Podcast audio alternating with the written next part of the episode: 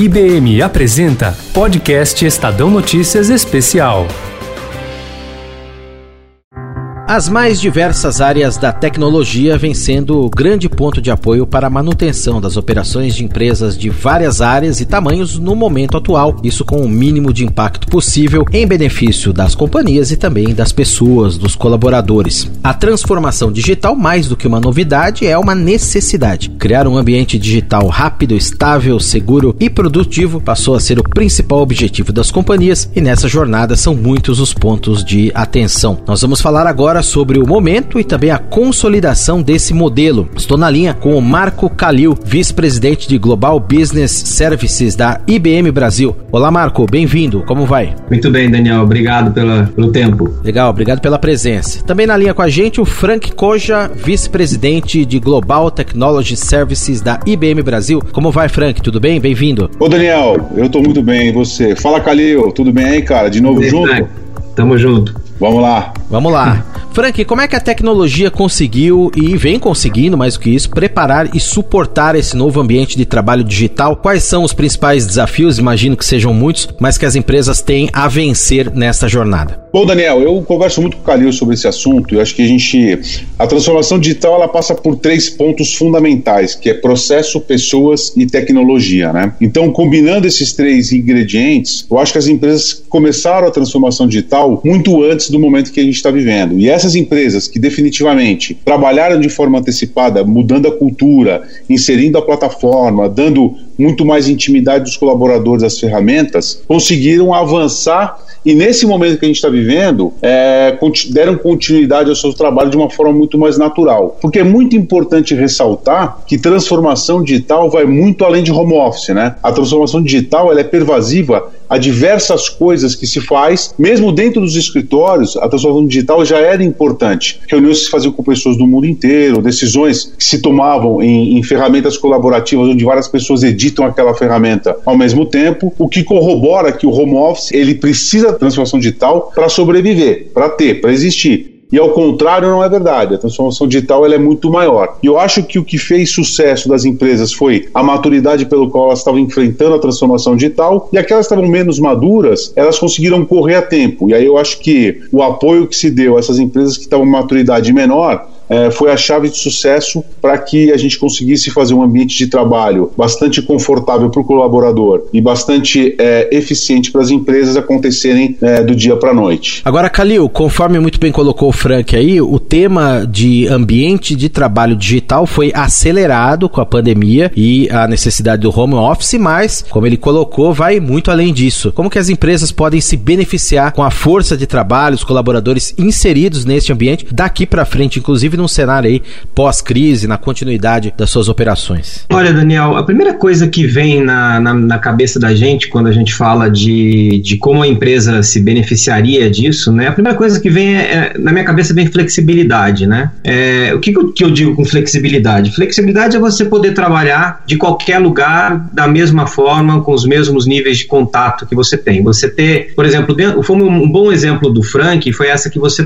dentro do seu próprio é, escritório escritório, você já vinha é, é, vivenciando essa alta conectividade né, com o mundo inteiro, você acessando os sistemas do seu, do seu é, telefone móvel, é, e você pega aquilo e quando você é, abruptamente tem que sair daquele ambiente, você continua com esse trabalho, você continua podendo executar esse trabalho sem interrupção, sem disrupção, né, como, como a gente diz, é, totalmente na empresa. A segunda coisa que vem na minha cabeça também é, é a produtividade das pessoas pessoas. As pessoas conseguem, via ferramentas tecnológicas que, que a gente utiliza agora, é quase que você acorda já dentro do, das ferramentas, né? Hoje em dia, para fazer as reuniões nesse, nesse ambiente, ela, ela te dá uma produtividade maior. Você consegue fazer mais coisas, você consegue se conectar de um lado para outro, é, trocar informações com mais exatidão, né? Porque você toda hora precisa trocar dados, informações. Você tem outros benefícios que eu acho e outras coisas que a empresa pode se beneficiar. É, você ter plataformas de treinamento onde você consegue se, se auto-treinar é, online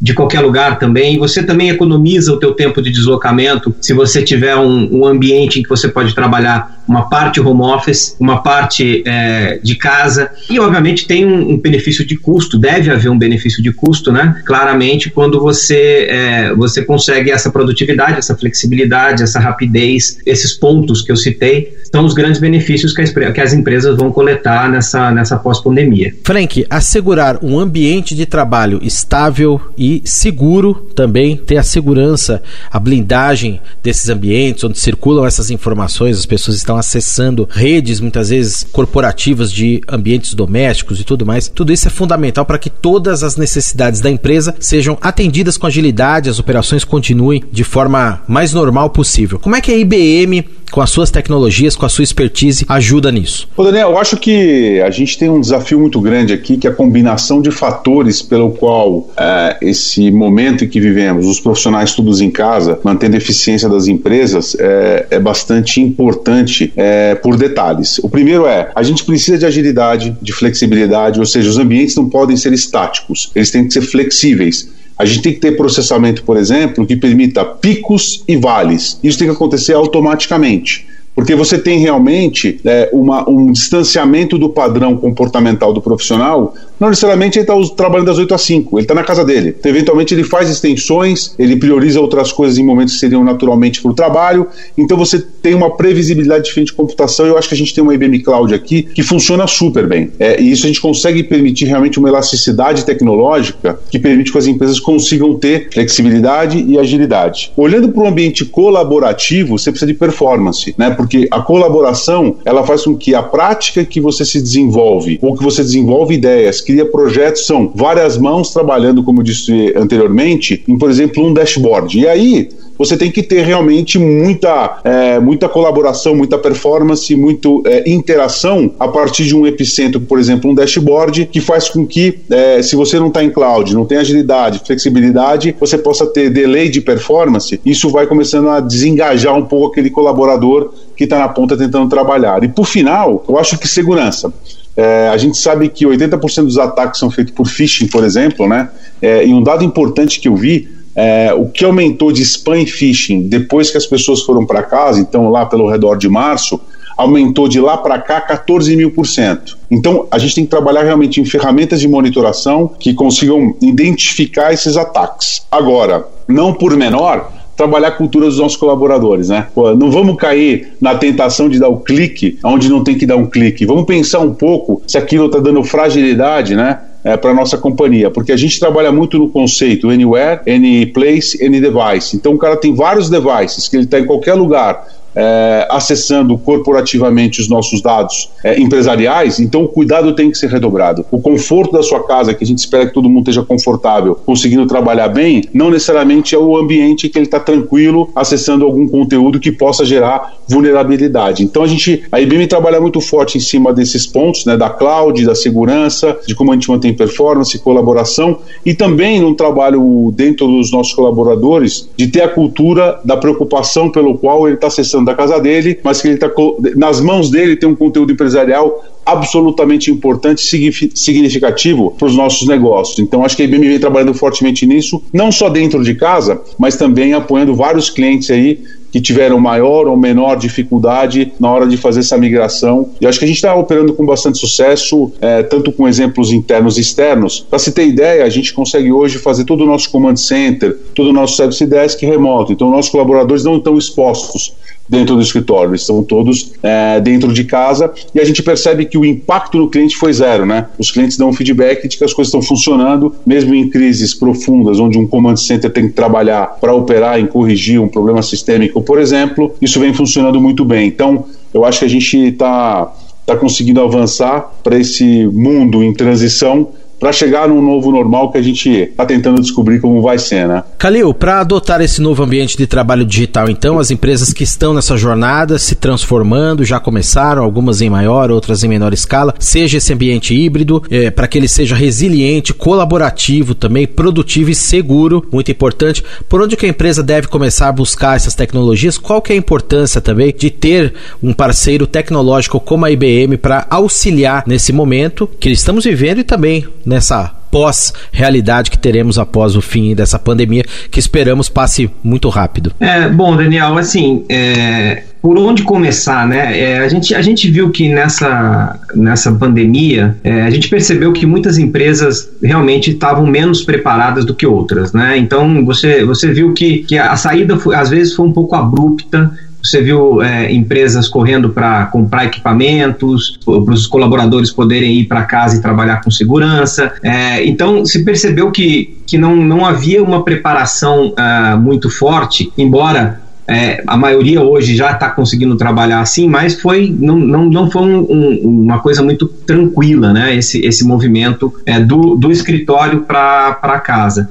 Então, assim, eu acho que é, é primeira coisa que a empresa tem que começar é, é criar essa jornada, né? É, como, é que eu, como é que eu começo a, a montar a minha empresa para que eu consiga ter esse, esse ambiente digital funcionando de qualquer lugar? Ou seja, não só meus vendedores, minha equipe de back-office, é, ter uma ideia dos mapas de, de, de funções que eu tenho dentro da empresa e a, aonde esses mapas de função se encaixam é, dentro de cada responsabilidade que cada um tem dentro do seu trabalho. O que, que o vendedor da ponta vai precisar se ele tiver que trabalhar remotamente, é, o que, que a pessoa que está ali, a, a, contabilidade tem que fazer para trabalhar. Então, fazer um mapeamento de toda a empresa e criar essa jornada. O que, que eu vou começar a fazer nesse primeiro momento? Eu tenho que por exemplo, tem muitas empresas que têm seu sistema rodando lá naquele, naquele teu laptop lá dentro e acessando o servidor lá é, estático, né? O que eu tenho que fazer com aquilo? Eu tenho que tra transformar aquilo numa coisa mais flexível para que eu possa fazer isso e operar de qualquer lugar. E como muito bem o Frank é, acabou de falar,